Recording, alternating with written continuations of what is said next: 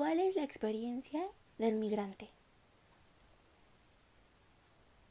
La migración generalmente tiene su origen en problemas económicos y sociales como la pobreza, violencia, guerras o porque las personas buscan incrementar sus ingresos y oportunidades. Y esto lo vemos reflejado en la actualidad, ya que muchos buscan una mejor calidad de vida. A continuación entrevistaremos a una persona que viene del estado de Veracruz que tuvo una experiencia de migración.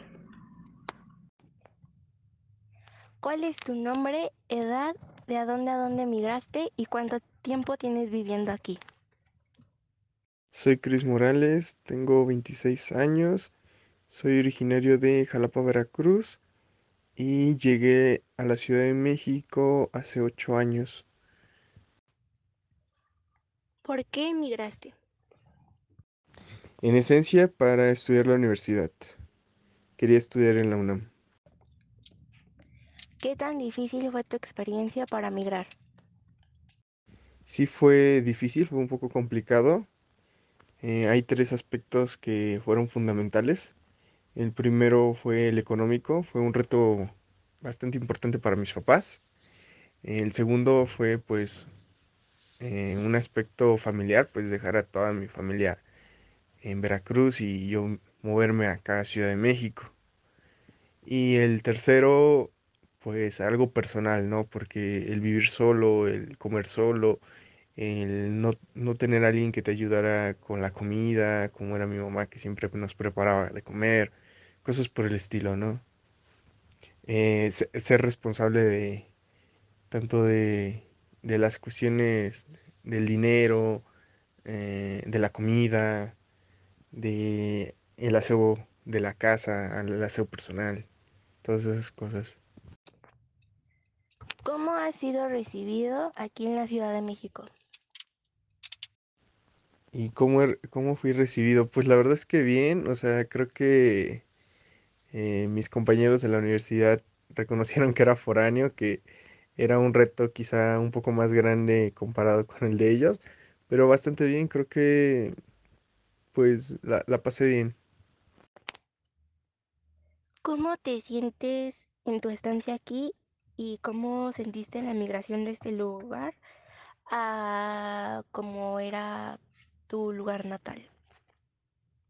Sí, pues es un shock cultural, ¿no? Porque a pesar de que eh, soy mexicano y las dos ciudades se encuentran dentro de México, sí hay muchas, muchas cosas que cambian.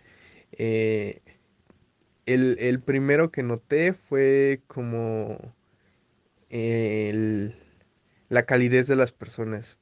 Eh, debo reconocer que en mi ciudad natal, pues toda la gente es más amable, es más respetuosa, no vive tan apresurada.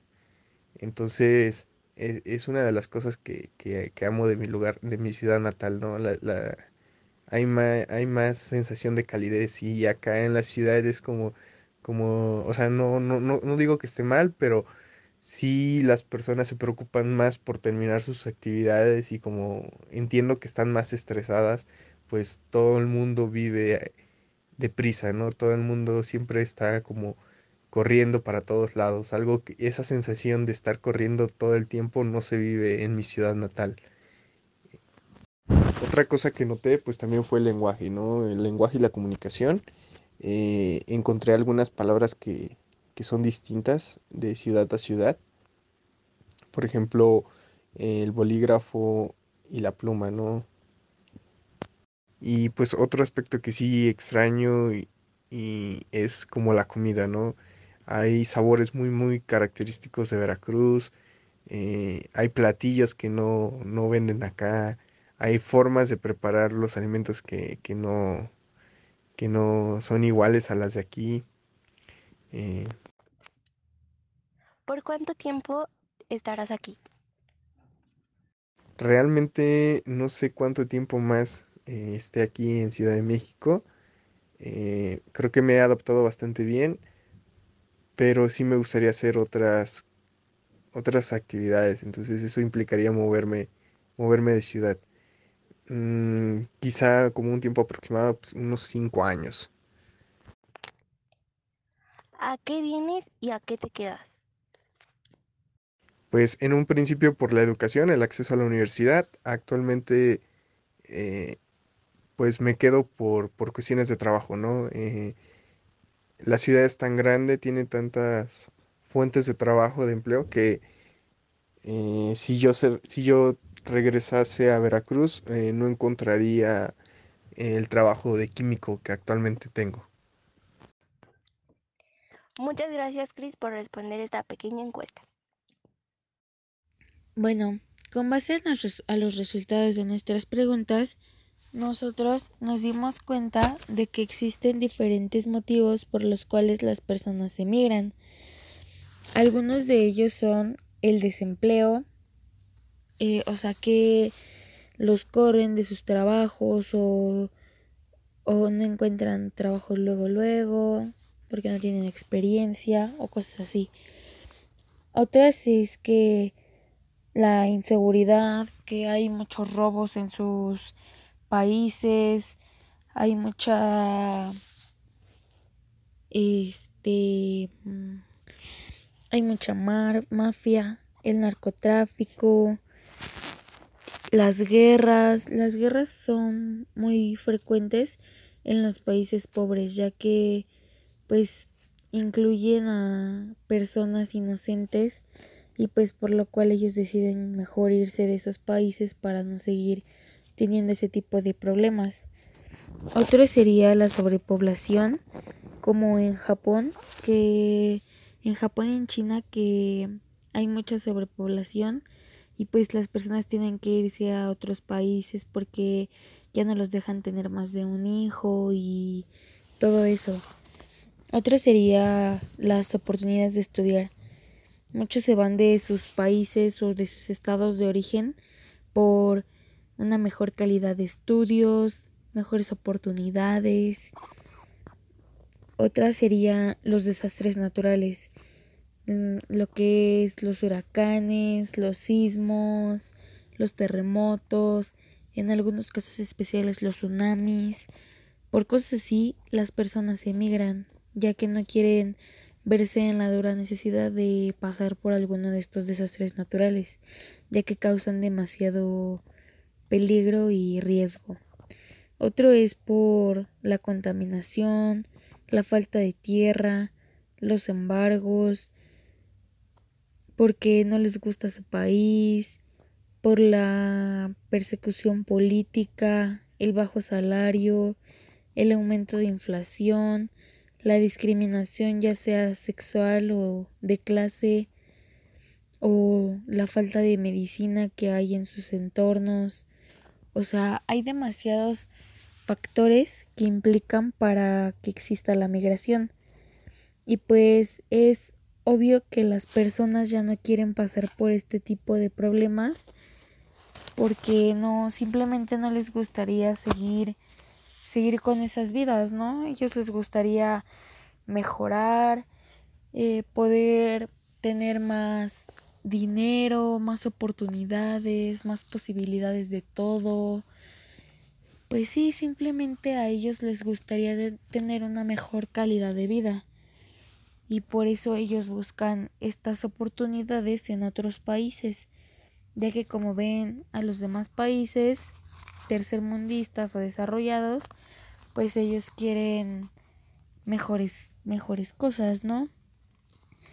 Y pues las personas que emigran siempre se van a los países desarrollados. Es como su base principal, los países desarrollados. Ellos tratan de mejorar todo su pasado y tratar de que sus familias y las nuevas generaciones no sufran económicamente y no les falte nada. Por eso ellos lo hacen. Y pues a los países receptores les beneficia mucho ya que si los emigrantes son calificados ellos pueden beneficiarse de, sus trabajos y sus servicios sociales además de su pago de impuestos. Y pues también se benefician de los no calificados porque a ellos los mandan a lo de mano de obra barata y pues a estas zonas receptoras no les no les gustaría este bloquear la emigración ya que si lo hacen bajaría mucho su porcentaje de crecimiento anual. Y pues ellos como países desarrollados sería como muy bajo que que sus que su porcentaje de crecimiento baje y disminuya demasiado. Entonces lo que ellos hacen es crear más fábricas, más empresas en las que los emigrantes puedan trabajar y dar su aporte o dar su parte en la que ellos crean más productos, más trabajo y ellos reciben más ganancias y más de todo.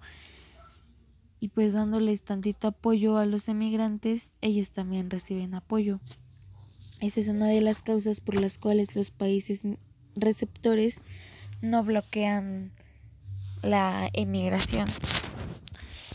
Y pues también por lo que podemos darnos cuenta de las respuestas de, de esta persona, pues nos podemos dar cuenta de que existen varios tipos de personas que tanto te pueden ayudar como te pueden hacer a un lado y tomarte como una persona X o algo así. Y pues es bueno que las personas que vivan en los países receptores ayuden o traten bien a los emigrantes porque ellos no vienen con el fin de de acabar con nuestro país o cosas así, ¿no?